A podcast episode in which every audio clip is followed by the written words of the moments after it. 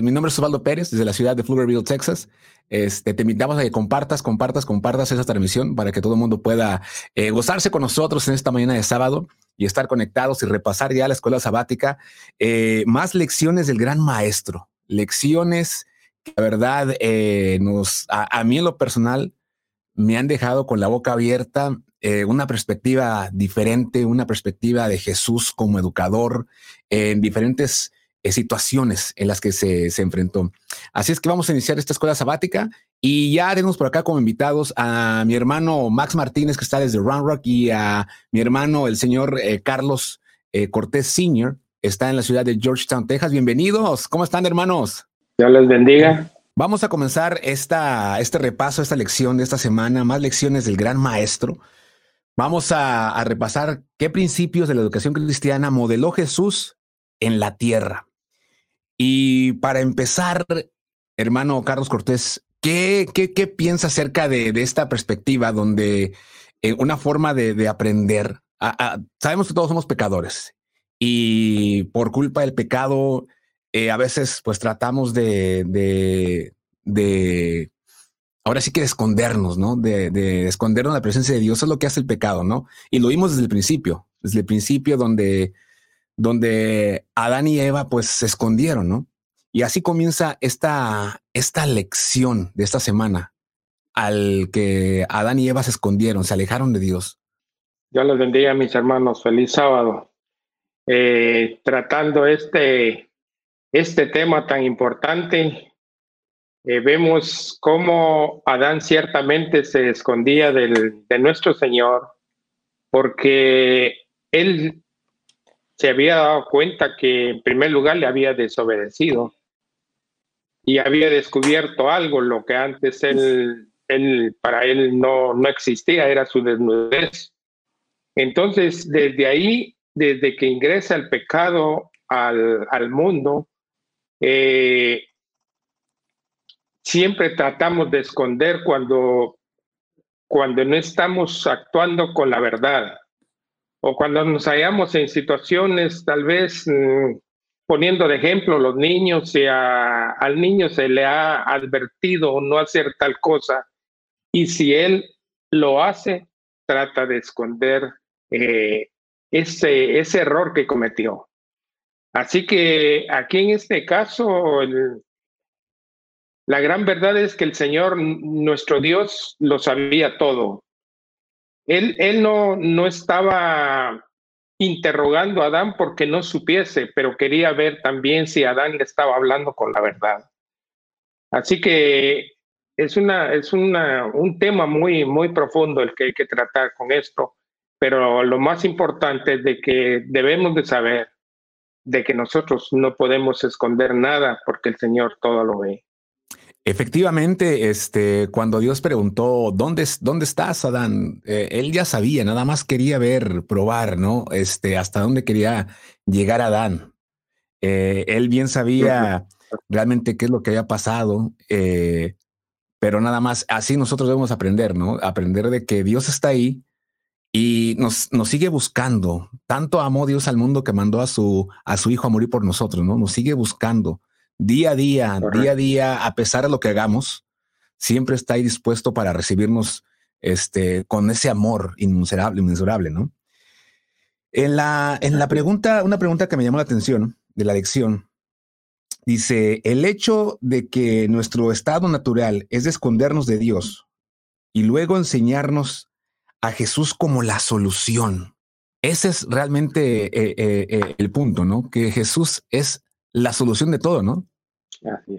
Jesús es la luz que trae claridad en medio de las tinieblas. El Señor siempre está dispuesto para atendernos, para socorrernos cuando sus hijos se lo piden. En este caso, aquí el, si vamos eh, avanzando un poquito con la historia de, la historia de, de, este ah, personaje eh, cuando Jehová estaba, o cuando, mejor dicho, cuando Jacob estaba huyendo también de una situación muy problemática con familiar. Ahí vemos oh, cómo el Señor también nos enseña que Él es el que nos rescata, porque el, ser humano estaba ya definitivamente destinado a, perderse, a la muerte eterna. Más eh, en esta historia donde Jacob a medio camino de tanto caminar, huyendo de una situación, huyendo del problema, él eh, ya, no, ya no puede seguir más y, toma un tiempo como un, break para... No tenía ni dónde, dónde recostar su cabeza, mas sin embargo dice que encontró unas rocas, unas piedras y las puso como cabecera, pero en ese momentito en que él se duerme, tiene un sueño. Y es donde eh, él sueña la, la, escalera de Jacob, que, es el título que, que nosotros conocemos. Luego, el, el Señor le muestra y él tiene que saber que esa escalera que une la tierra con el cielo significa que Cristo Jesús es el que viene a rescatarnos. Este, al parecer también se quiere unir con nosotros el hermano Ramón Lo, también desde la ciudad de Round Rock, para eh, conversar y seguir repasando esta lección de la escuela sabática.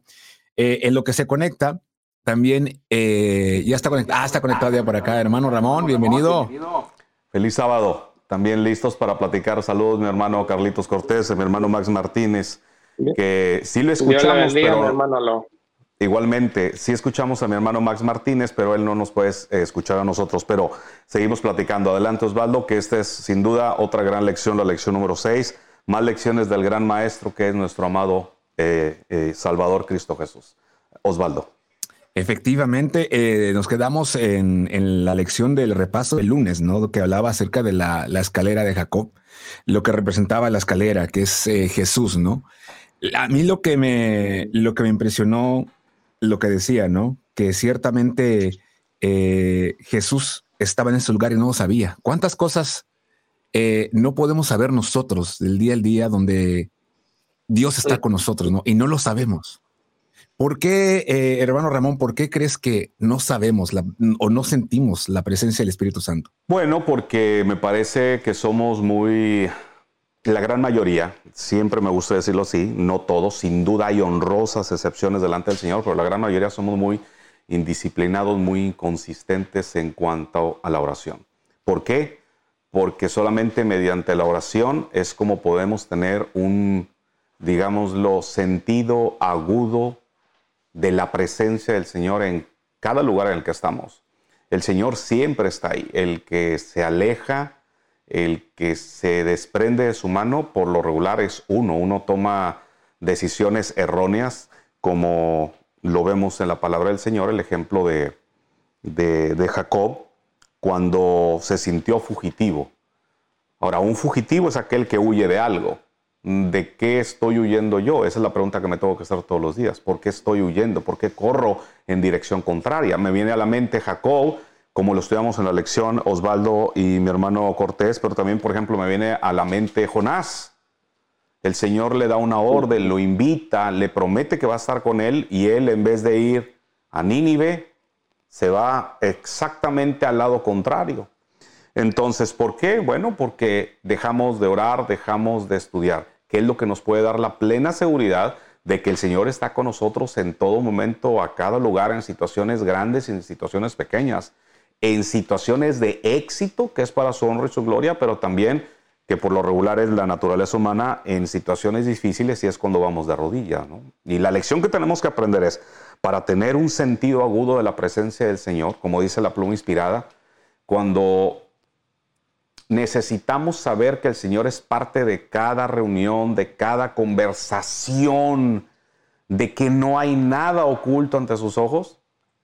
Cuando tenemos ese sentido y esa seguridad o, esa, digámoslo, esa reverencia, es cuando estás en contacto con Él. De otra manera, pues no vas a sentir nada. Y por lo regular lo que hacemos es ir al lado contrario, mi hermano Cortés y Osvaldo. Vamos a hacer exactamente lo que hace nuestra naturaleza, llevarnos exactamente para el otro lado, a donde no debemos de ir. Y David clamaba, ¿no? ¿Qué, ¿Qué, decía David? Señor, escúchame, en pecado me concibió mi madre, ayúdame porque mi tendencia es ir a enlodarme. Definitivamente, y, de ahí vamos a lo que a lo que sigue, ¿no? Juan el Bautista. Ahora ya aprendimos un poquito acerca de la oración, de esa conexión con nuestro Padre Dios. Ahora, eh, en, en la siguiente parte del martes hablaba de Juan el Bautista que prepara el camino para el Salvador, ¿no? Que él decía, eh, debo de menguar yo para que él crezca, ¿no? Ahora, eh, en esta lección debemos de testificar, ¿no? testificar eh, del amor de Cristo a otros, ¿no? Preparar el camino para que otros sepan la verdad. ¿Qué opina acerca de esta analogía, hermano Carlos Cortés Jr., Senior, perdón? bueno, mis hermanos, aquí, digamos, en la historia esta que nos trae el, el día martes, es donde en Juan nos describe ¿Cómo, describe él a Jesús? Y él dice que en el principio era el verbo. ¿Quién era el verbo? Jesús. El verbo era con Dios. Jesús era con Dios. Y el verbo era Dios. No, y el verbo, sí, el verbo era Dios. Jesús. Aquí, aquí nos, eh, nos damos cuenta cómo el plan el plan maravilloso de Dios, eh, siempre, siempre está Jesús en cualquier situación que nosotros enfrentemos. Y Él es el gran maestro porque Él, Él toma el concepto de todo lo que el hombre necesita alrededor. Hoy nos damos cuenta, nosotros le llamamos eh, tal vez educadores sería la, la, la, palabra más apropiada porque dice que maestro, maestro es solo Dios, solo Jesús. ¿Por qué? Porque eh, el, el, concepto de maestro en Jesús es porque Él es completa, Él complementa todo, todos los espacios, todas las necesidades del hombre. Y eh, aquí es donde nosotros tenemos como ejemplo a alguien que es y que sufrió y que siente lo que el ser humano, eh, todas nuestras dolencias, todos nuestros problemas, el único maestro para nosotros puede ser Jesús, porque Él lo experimentó también en carne. Así que, por eso en, este pasaje, alguien le llama rabí, rabí o Jesús, hijo de David porque eh, la palabra eh, rabí es, significa maestro. Así que tenemos que concentrarnos en que, en que nuestro único mayor ejemplo es Cristo Jesús. Amén. Ya se conectó nuestro hermano Max Martínez. Yo ah, escucho bien. ahora sí, hermano. Amén, amén. Gracias, por la paciencia. entonces, el resto de la lección que la dé mi hermano Max Martínez, ¿cuántos están de acuerdo? Amén. Claro. Adiós a la gloria. hermano, hermano, este Max, eh, hablemos acerca un poquito de lo que está tocando el hermano Carlos eh, Cortés Sr. acerca de, de, los maestros. A veces tratamos de llamar a, a, maestros, a educadores. Hay mucha gente que toma muchos, este, tiene doctorados, maestrías en todos lados y tristemente enseñan a mucha gente, pero ocurren muchas desgracias con ese tipo de personas. ¿Qué es lo que les hace falta? Porque tienen mucha inteligencia, mucho estudio eh, y, al final del día vemos eh, en todo el mundo que ocurren muchas desgracias con, con, personas así. ¿Qué es lo que hace falta? en lo personal, yo, yo, yo leo la Biblia toda, ¿verdad? Más o menos como unas tres veces en estos, estos, estos tres años. Y eso no quiere decir que yo soy sabio dice que tenga mucho conocimiento, porque la sabiduría viene, viene de Dios y me llama la atención que un maestro de Israel, ah, allí en Juan capítulo 3, ustedes conocen la historia, Nicodemo, siendo maestro de Israel, él reconoce a Jesús como el gran maestro, ¿verdad? Y, lo voy a leer para que, para que, para que se. Nicodemo dice, este vino a Jesús de noche y le dijo, rabí, sabemos que has venido de Dios como maestro, porque nadie puede hacer estas señales que tú haces si no está Dios con él.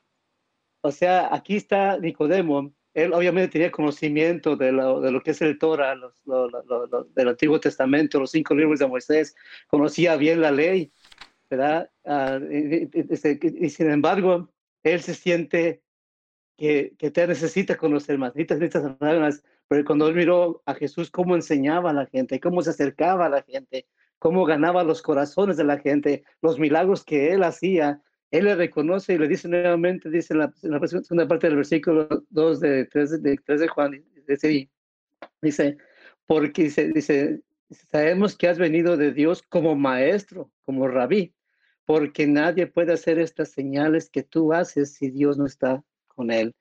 O sea, él reconoce que Jesús está con su Padre Celestial. Y Jesús lo mostró varias veces. Por ejemplo, cuando él bajó del monte, también se dirigió a Pedro, ¿se acuerdan ustedes? Y dijo, ¿sabes qué, Pedro? Satanás ha pedido, ha pedido que, que tú seas arandeado, pero ten fe, yo le pido a mi Padre para que tu fe no falte.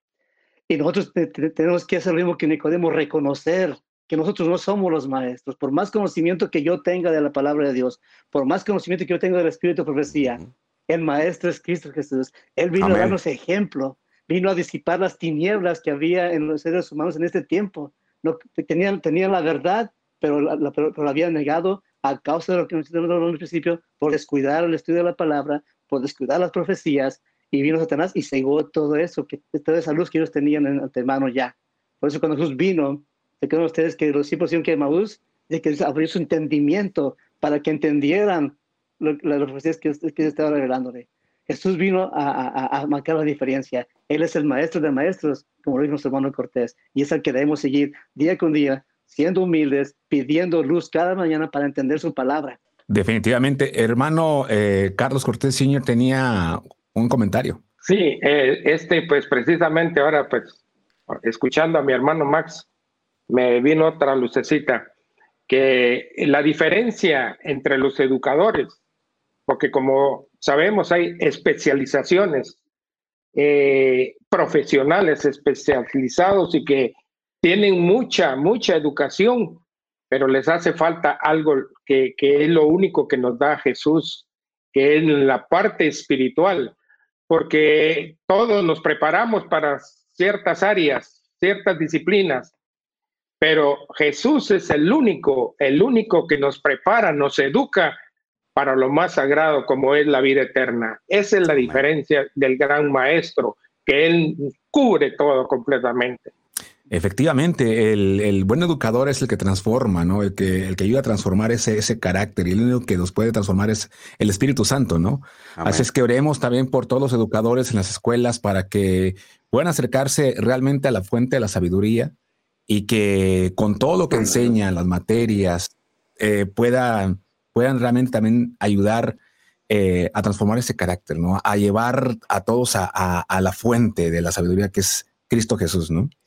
Eh, hermano eh, Max Martínez, ¿tenía un comentario? Sí, te me recuerdo, yo viendo el caso desde el principio, desde Dan y Eva, de Jacob, Bartimeo el ciego, esta mujer sirifonisa, ¿verdad? Que, que, que, vino a pedir ayuda al Señor, ¿verdad?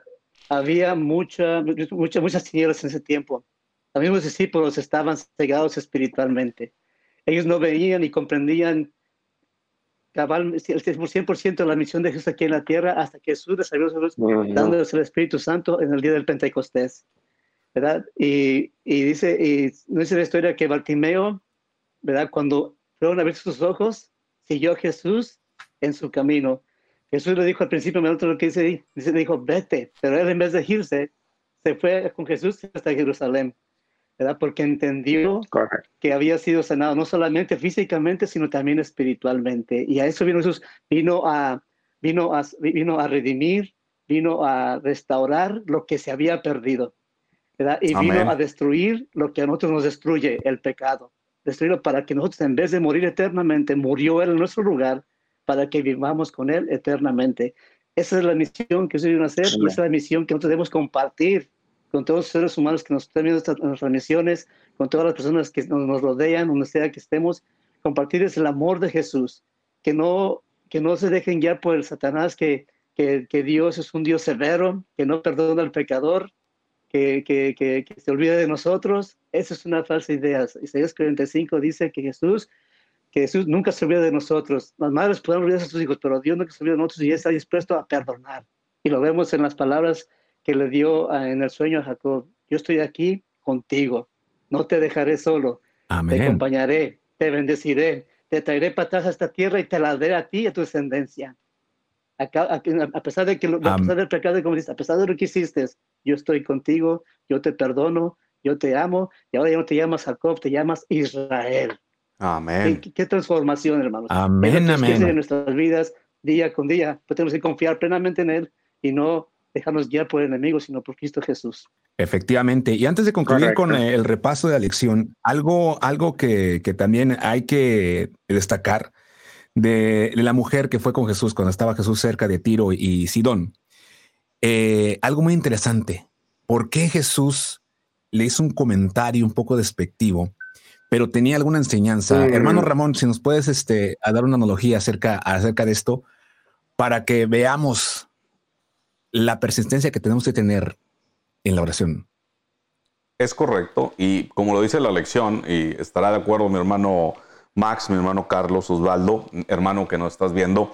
Eh, en lo particular, la lección del miércoles también me hizo recordar algunas cosas muy importantes de lo que debo de aprender en lo particular y que son, como lo llama la lección número 6, más lecciones del gran maestro. Y ese gran maestro es nuestro Padre Celestial y es que muestra esta historia que cuando alguien le replica a Jesús, sigue siendo moroso, voltea a vernos y con una sonrisa todavía pone atención, nos, nos escucha.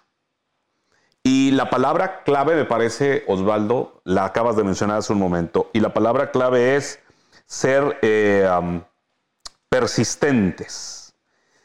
Ella necesitaba ayuda, ¿sí? Ella necesitaba ayuda, hermano Cortés, hermano Max. Ella persistió, ella perseveró, fue consistente. Y aun cuando ustedes saben que por la cultura, la mujer, pues eh, ni siquiera la escuchaban. Sí, este. Y bien, ella dice la lección que estaba familiarizada con los perros, porque los judíos, pues no podían o no no, la, no tenían a los perros como mascotas. ¿Sí? Y aún así ella, ella persistió, Jesús le escuchó, vio su fe y su fe se vio recompensada. Y esa es la lección que yo saco esta mañana. Yo sé que mi hermano Max o mi hermano Cortés Osvaldo también tienen eh, algo que decir respecto a esto, algo que, a lo mejor puedan agregar. Y si quiero decirles, hermanos, este, nos llama la atención que en el versículo donde cita la, el encuentro de Jesús con esta mujer de, de Tiro y Sidón, dice que él va, llega a una casa. Sabemos que Tiro y Sidón está fuera de las áreas de Israel, y dice que se saca una casa para que nadie lo encuentre, para privarse de que alguien lo encuentre. Quería descansar, ¿no? Exactamente, dice que llegó a la región de Sidón, dice, dice, entrado en una casa, no quiso que nadie lo supiese dice allí, pero no pudo esconderse. Esta mujer llegó a esa casa, ¿cómo lo vio? ¿Cómo escuché que estaba allí? Solo Dios sabe. Parece que llegó a esa casa, siguiente versículo, dice que se postró a sus pies y le pidió que le ayudara. Allí en, parece que está en Marcos 7, 24 y 25. ¿Verdad? Que ayudara porque su hija estaba siendo atormentada por un demonio. Ustedes conocen la historia. Hermanos, y, y aquí no tenemos Jesús cómo es que Él lo sabe todo, Él lo ve todo, Él no, hace, no, no va a lugares por, por, por, no, nomás por, por, por, casualidad, Él va a lugares con un propósito. ¿Verdad? Vino a Jacob con el propósito de qué? De, de, de, de, restituirlo. Después de 14 años que trabajó con su tío, ¿no es cierto? Ella no vio a sus padres atrás, pero, pero se reconcilió con su hermano más tarde. Dios, Dios, Dios trajo la paz a ese hogar. Dios quiere traer paz a esos hogares también. Y igual que hacer príncipe, también Dios quiere quitar ese, ese, espíritu marino que tú y yo tenemos en nuestro corazón, que nos ataca constantemente. Dios quiere limpiarnos de todo malo espíritu, ayudarnos a, liberarnos de ese, de, ese, de, ese, de, ese, de, ese, de ese príncipe opresor que, que está nomás para destruir las almas, como dice Lucas 10:10, 10, él, dice, el ladrón no vino sino para hurtar y destruir, y viene para que tengan vida y la tengan en abundancia. Y Jesús escuchó a esta mujer y actuando como todo un fariseo, comparándolo con los perrillos, qué ofensa, ¿no es cierto? Como dijo Osvaldo, aún así ella respondió, sí, Señor, pero aún de las migajas que caen de la mesa de los hijos comen los perrillos, ¿verdad? Aceptó aún esa crítica que Jesús le dio y, y Dios, y Dios, le, Dios le valoró, oh mujer, grande tu fe. Se ha hecho como tú has pedido y, vimos el milagro. Sí, hermano, lo quería comentar. Pero, pero si se dan cuenta, la mujer entendía el significado con lo cual Jesús se lo había dicho. Vamos, y esa es otra lección. La mujer no se sintió, la mujer no se agüitó, la mujer no se autocompadeció, ay, ya me ofendió y se fue. Y a veces siento que esa es la postura que tomamos cuando el Señor lo que está permitiendo es que nuestro carácter sea refinado con ese espera un poco y quizá permite algo más o nos manda a decir algo más con alguien, a ver qué tan sentidos somos. Y ahí demostramos qué madurez como cristiano tenemos. La mujer no se agüitó, no se hizo para atrás, ella persistió porque tenía lo más importante y por lo cual vamos a ser salvos. Ella tenía fe. Fe. Amén. Amén. Entonces, que a aprender de la mujer de, de Cananea, la mujer sinfonista, es que ella aceptó su pecado, confesó su, pecado y, y recibió el perdón de Dios. Tres cosas que debe ser todo cristiano. Conocer la falta de nuestras faltas, venir a Jesús, confesar sus pecados y ya nos va a perdonar. El, libro de Escrito Profecías, me gustó esta frase que dice, dice aquí, cuando dice cuando leáis las promesas recordar que son las expresiones de un amor y una piedad inefables el gran corazón de amor infinito se siente atraído hacia el pecador por una compasión ilimitada en quien tiene dice en que tenemos redención por medio de su sangre y la remisión de nuestros pecados si cree tan solo que Dios es vuestro ayudador él quiere restaurar su imagen moral en el hombre acercaos dice dice a él expiándole vuestra, vuestra confesión y arrepentimiento. Están los dos puntos. Y acercarse, dice, y acercar, se acercará a vosotros Jesús con misericordia y perdón. Tres puntos. Arrepentimiento, confesión y resultado, perdón. El perdón de Dios en nuestras vidas. Que Dios le bendiga, Efectivamente, eh, Gracias, gracias. Más lecciones del gran maestro. Este, muchas gracias al hermano Max Martínez desde Round Rock, al hermano Carlos Cortés Sr. desde Georgetown, hermano Ramón Lo también aquí en Run Rock. Este, gracias por su participación. Sigamos estudiando, sigamos aprendiendo todas este, estas lecciones. Eh, la próxima semana estará también, al igual eh, de, la educación, estaremos aprendiendo la, adoración en la educación. Así es que sigamos eh, estudiando, aprendiendo, orando, estudiando y testificando, ¿no? También la importancia de testificar que no nos, ah, que no seamos ciegos espirituales. Así es que hay que seguir orando. Hermano, muchas gracias. Gracias. Feliz sábado.